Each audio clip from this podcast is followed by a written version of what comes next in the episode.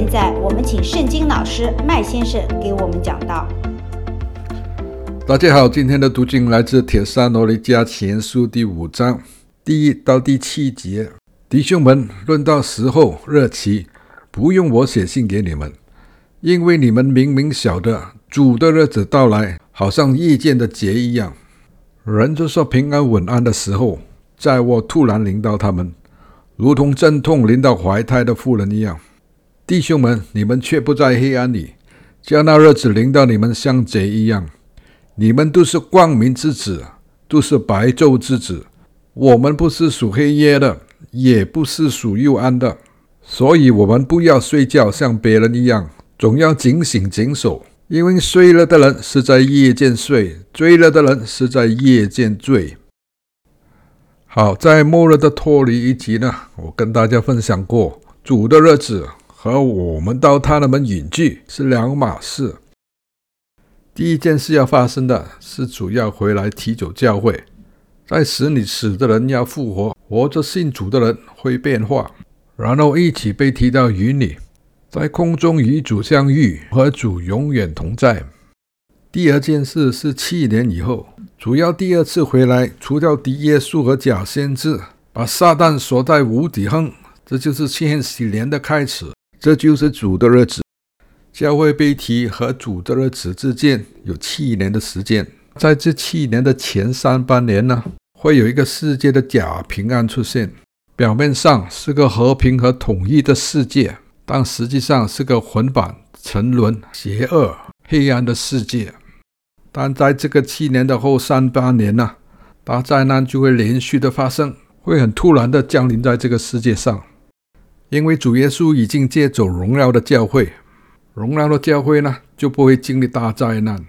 因此，保罗对跟随基督的人说：“他们不是属黑夜的，也不是属幽暗的，他们是光明之子，白昼之子。”但是呢，在这里保罗也警告基督的门徒说。不要睡着了，因为接受基督的人也会睡着，也会沉迷在这个世界里。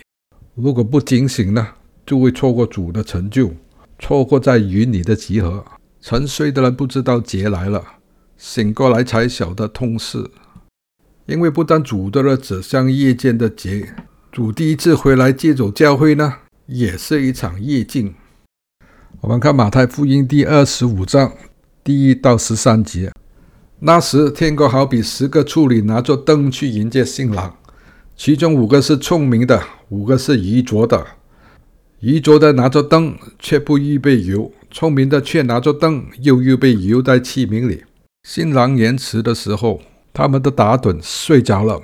半夜，有人喊着说：“看呐，新郎来了，你们出来迎接他。”那些处女就都起来收拾自己的灯。愚拙的对聪明的说：“请分点油给我们，因为我们的灯要灭了。”聪明的却回答说：“不可如此，免得不够你们与我们用的。不如你们自己到卖油那里去买吧。”他们去买的时候，新郎到了，那准备好了的，同他进去婚宴，门就关了。其余的处理随后也来了，说：“主呀，主呀，给我们开门。”他却回答说：“我实在告诉你们。”我不认识你们，所以你们要警醒，因为人子来的那日子、那时辰，你们不知道。好了，很明显的，那五个愚拙的处女呢，就是保罗所说的睡着了的人，或者是迷醉的人。他们都知道新郎要到来，他们要去接新郎，他们灯里有油，但是不足够在深夜里去接新郎。那五个聪明的处女呢，是准备好充分的油，他们是拿着明亮的灯火去接新郎。关键的必须先有油，才能有火。这意味什么呢？这意味我们在基督里，圣灵充满和基督的活洗是非常重要的。在末日大丰收一集里，我们说过，油是代表圣灵的恩膏。我们记得在马太福音施洗的约翰。对受洗的人说：“我是用水施洗，让你们悔改。来做的耶稣呢，会为你们灵洗和活洗。也就是说，单用水施洗悔改是不够的，必须用圣灵和火试洗，这是耶稣为我们试洗。这十个处女呢，其实都有油，只是遗着的处女没有充分的油。当他们出去迎接新郎的时候，走不多远，灯就坏灭了。同一个道理，所有接受耶稣为救主的人，都有圣灵同在。但是如果没有得到圣灵的充满呢，单靠自己的智慧、力量和青春，走不多远就疲乏枯干了。我们必须是圣灵充满和基督的活洗，才能释放神的大能，才能在关键的时刻去迎接基督的到来。好，那有人问，为什么这个新郎非得夜间来接新娘呢？我们必须先了解当代加利利人婚礼的风俗和习惯。在加利利人的传统里呢，订婚礼节完了以后，未婚夫和未婚妻呢是有一段时间要分开的。这时候，未婚夫要回到他父亲的家里去，要过了一两年才能回来接他的妻子。这段时间呢，那个未婚夫是在准备他们的新家，在他父亲的指导和帮助之下。建造一个新的房子来迎接媳妇。至于这个房子什么时候盖好，新家什么时候准备好，这个未婚夫不知道，只有他父亲知道。但是当一切都准备好了，那个父亲就指示儿子，当天晚上把媳妇接回来。儿子就马上出发，带着队，吹着号筒去接新娘。新郎和新娘到了他们的新家，就会把门关上。第二天早上才开始庆祝他们的婚姻，他们是连续的七日庆祝这个婚礼，才开始新生活。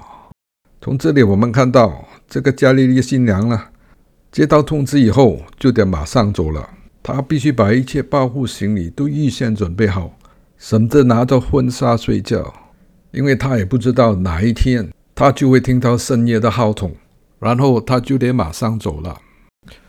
最后，我们读约翰福音第十四章第一节到第四节：你们心里不要忧愁，你们信神也当信我。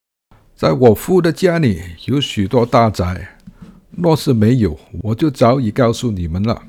我去原是为你们准备地方去。我若去为你们准备了地方，就必再来接你们到我那里去。